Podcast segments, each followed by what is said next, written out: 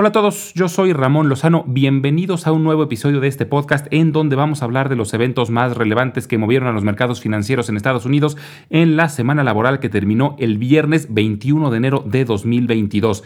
En la idea de la semana vamos a hablar de Airbnb y en la sección educativa vamos a hablar de tipos de órdenes.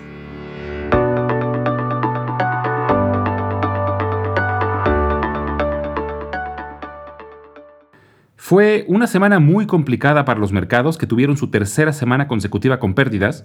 El Dow Jones bajó 4.5%, el Standard Poor's 500 bajó 5.7% y el Nasdaq se cayó 7.6%, lo que marca la peor semana para la bolsa desde el inicio de la pandemia en marzo de 2020 el Nasdaq se encuentra ya 14% abajo de su máximo histórico marcado en noviembre del año pasado, lo que oficialmente se considera una corrección, que es una caída de más del 10% desde su punto más alto. A las preocupaciones por la inflación y la variante Omicron se sumaron las crecientes tensiones en Ucrania, tensiones en Medio Oriente, lo que además elevó el precio del petróleo hasta cerca de los 90 dólares por barril, y una serie de reportes trimestrales donde los directores generales de varias empresas siguen mostrando preocupación sobre el futuro cercano. Entre los reportes más destacados estuvieron el de Goldman Sachs, que el lunes vio caer el precio de sus acciones casi el 8%, lo que también afectó de forma negativa a gran parte de la industria financiera, pero el más estrepitoso fue el de Netflix, que anticipó una fuerte desaceleración en nuevas suscripciones, lo que provocó una caída en sus acciones de más del 20% el día viernes, lo que arrastró a muchas empresas relacionadas con el entretenimiento como Disney y Viacom. Aunque no todo fueron malas noticias, una nota positiva fue el anuncio de que Microsoft va a comprar la empresa de desarrollo de videojuegos Activision Blizzard, dueña de juegos como Call of Duty, World of Warcraft y Candy Crush. La transacción se anunció por 69 mil millones de dólares, aunque se espera que tarde cerca de año y medio en lo que reciben autorización de las agencias reguladoras, pero en caso de concretarse, representaría la adquisición más grande de la historia de una empresa de tecnología. La próxima semana, Probablemente siga la volatilidad ya que se acelera aún más la cantidad de reportes trimestrales, donde destacan en la industria de tecnología Apple, Microsoft, Tesla, IBM e Intel, y en otras industrias Halliburton, Chevron, Boeing, Visa, Mastercard, American Express, ATT, Verizon, Johnson Johnson, Nucor, Caterpillar y McDonald's, entre muchas otras. Por lo que vale la pena estar atentos a los pronósticos de los directores. Es interesante que los mercados ya han bajado fuertemente, aunque aún no ha pasado realmente nada que pueda afectar la economía. No se han aumentado las tasas de interés, no ha empezado un conflicto en Ucrania, etc. Pero la cautela que han mostrado muchas empresas sobre los próximos trimestres ajusta las expectativas que venían muy elevadas del año pasado. Y esto ha aumentado mucho el nerviosismo y no sabemos hasta dónde va a bajar la bolsa. Pero puede ser una buena oportunidad para escoger con cautela acciones de empresas que hayan sido afectadas de forma colateral. Cuando la bolsa baja, suele arrastrar a todas, aunque algunas no tengan ninguna razón en específico, pero en estos momentos, donde la tendencia es negativa, hay que entrar con mucha cautela y de preferencia con empresas sólidas y estables.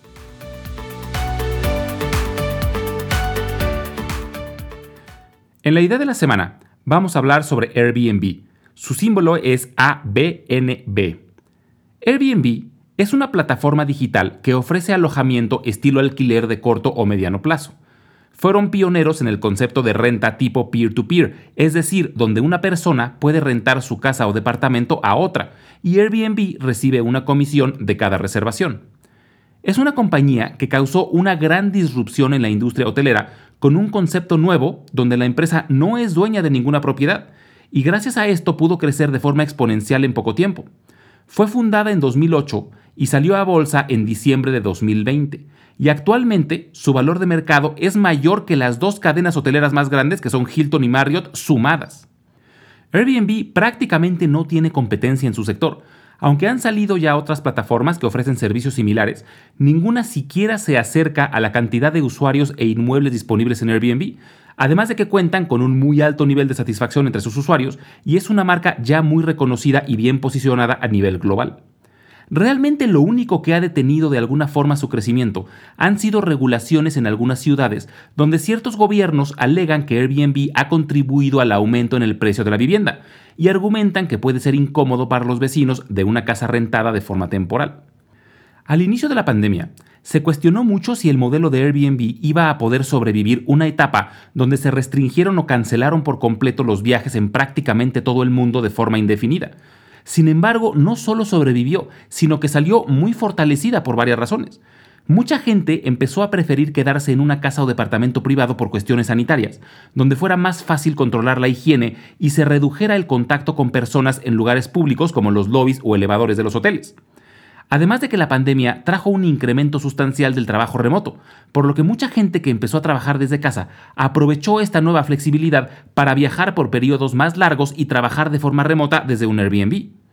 Y su fundador y director general, Brian Chesky, anunció la semana pasada que ya va a vivir en Airbnb. Va a cambiar de ubicación y hasta de ciudad cada dos o tres semanas. Esto con el objetivo de conocer de mejor manera la oferta de su empresa, entender mejor a sus clientes y promover el trabajo remoto usando Airbnb. En noviembre del año pasado, Airbnb reportó que durante el tercer trimestre de 2021 sus ventas crecieron 280% comparado con el mismo periodo del año anterior, y eso que aún no ha regresado el turismo internacional. Ahorita el mercado se encuentra en una corrección y las acciones de Airbnb también se han visto afectadas, se encuentran 28% abajo de su máximo logrado en noviembre del año pasado y no sabemos cuánto más puedan bajar, pero puede ser una muy buena inversión a largo plazo, por lo que vale la pena tener en el radar.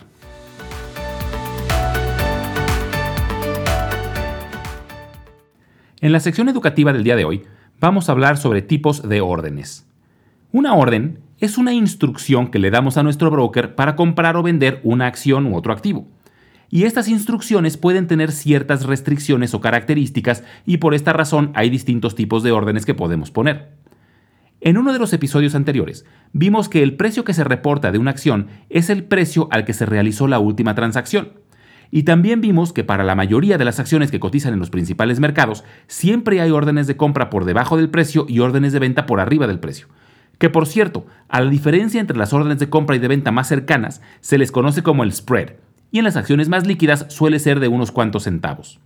Las órdenes más comunes que existen son las market orders, que serían órdenes de mercado. En estas órdenes, nosotros le indicamos a nuestro broker que compre o venda cierto número de acciones al mejor precio disponible en ese momento, que para las empresas más comunes normalmente es un precio muy cercano al precio reportado, porque el spread suele ser muy pequeño. Pero puede darse el caso que el activo que queramos comprar o vender no sea muy líquido y tenga un spread muy amplio, por lo que una orden de mercado nos pone en riesgo de que tomemos una oferta muy alejada del precio que pensábamos que podíamos obtener y por eso existen las órdenes limitadas. Las órdenes limitadas o limit orders también son muy comunes. En este tipo de órdenes, nosotros podemos pedirle a nuestro broker que compre o venda cierto número de acciones, pero a un precio definido por nosotros o mejor. Por ejemplo, podemos pedirle a nuestro broker que compre 10 acciones de Coca-Cola a 60 dólares. Y esto nos garantiza que no vamos a pagar más de 60 dólares por acción. De la misma forma, podríamos, por ejemplo, pedirle a nuestro broker que venda 10 acciones a 65 dólares. Y esto nos garantizaría que no recibiríamos menos de 65 dólares por acción. En este tipo de órdenes, nuestro riesgo es que la operación no se ejecute, pero la orden se puede quedar abierta por el tiempo que nosotros decidamos. Se le pone una fecha de expiración a la orden. Se puede, por ejemplo, quedar abierta solo el día que fue generada, o se puede quedar abierta de forma indefinida hasta que sea cancelada. Y para esto, a la expiración se le pone la opción GTC, que significa válido hasta ser cancelada por las siglas en inglés de Good Till Cancelled.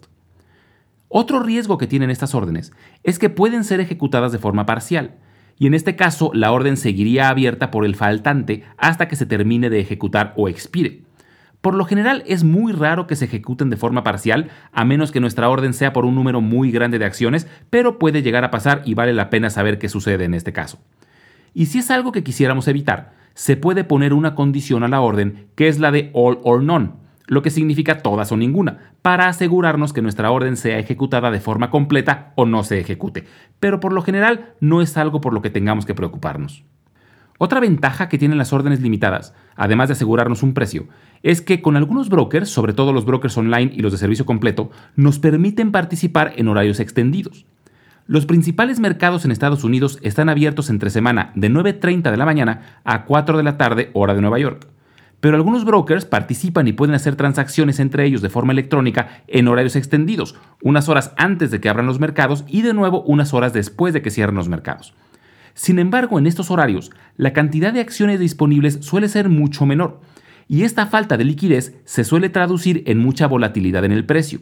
y por esto los brokers normalmente no permiten ejecutar órdenes de mercado en horarios extendidos, pero sí permiten las órdenes limitadas, y en ocasiones se pueden aprovechar buenas oportunidades en estos horarios.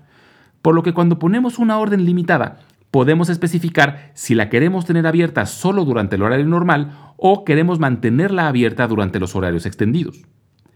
Otro tipo de órdenes que vale la pena conocer son las tipos stop loss, lo que serían órdenes para detener pérdidas. Estas órdenes tienen el objetivo de vender las acciones cuando bajan a un valor especificado por nosotros para detener una posible pérdida y limitar de cierta forma el riesgo. Y el punto de venta puede ser fijo o puede ser lo que se conoce como trailing stop, donde el punto de venta se ajusta hacia arriba en caso de que la acción tenga una tendencia positiva. Por ejemplo, si compramos acciones de IBM a 130 dólares, podemos poner un stop loss fijo a 120 Quiere decir que si en algún momento las acciones de IBM bajan a 120, la orden se ejecutará y venderá nuestras acciones para evitar perder más si el precio sigue bajando. Pero podemos poner la orden de tipo trailing stop 10 dólares abajo, por lo que si la acción de IBM empieza a subir, nuestro punto de venta se irá ajustando para estar 10 dólares por debajo del punto más alto, y si por ejemplo las acciones de IBM llegaran a 160 dólares, ahora nuestro trailing stop se ajustó a 150 dólares, por lo que si la trayectoria cambia, cuando las acciones bajen a 150 se venderán de forma automática. Yo personalmente no soy muy fan de las órdenes tipo stop loss, porque si pensamos a largo plazo, es probable que la volatilidad típica del mercado haga que se ejecuten estas órdenes y te saquen de empresas que a largo plazo puedan ser buenas inversiones. Pero hay muchas personas a las que les gusta poner este tipo de órdenes para limitar el riesgo de posibles noticias que pudieran causar una bajada catastrófica. Finalmente, antes de acabar con esta sección, quería mencionar que cuando compramos una acción se le dice que abrimos una posición y cuando vendemos se dice que cerramos una posición. Y por eso a las acciones que tenemos en nuestro portafolio se le conoce como nuestras posiciones. Entonces algunos brokers, cuando vas a comprar una acción, la orden dice comprar para abrir posición y la de venta dice vender para cerrar posición. Esto puede sonar un poco redundante. Eh, el por qué dice abrir una posición y no solo comprar. Bueno, porque abrir una posición significa tener algo que antes no teníamos. Y comprar es una manera de abrir una posición, pero hay otras formas de abrir posiciones. Y esto va a tener mucho más sentido la próxima semana cuando hablemos de short selling. Les dejo como siempre mi correo electrónico por si me quieren mandar una pregunta, sugerencia o comentario. Es ramonlog.yahoo.com y les dejo el blog donde podrán encontrar la sección educativa de episodios anteriores. Es www.ramonlog.com. Muchas gracias y nos escuchamos en el próximo episodio.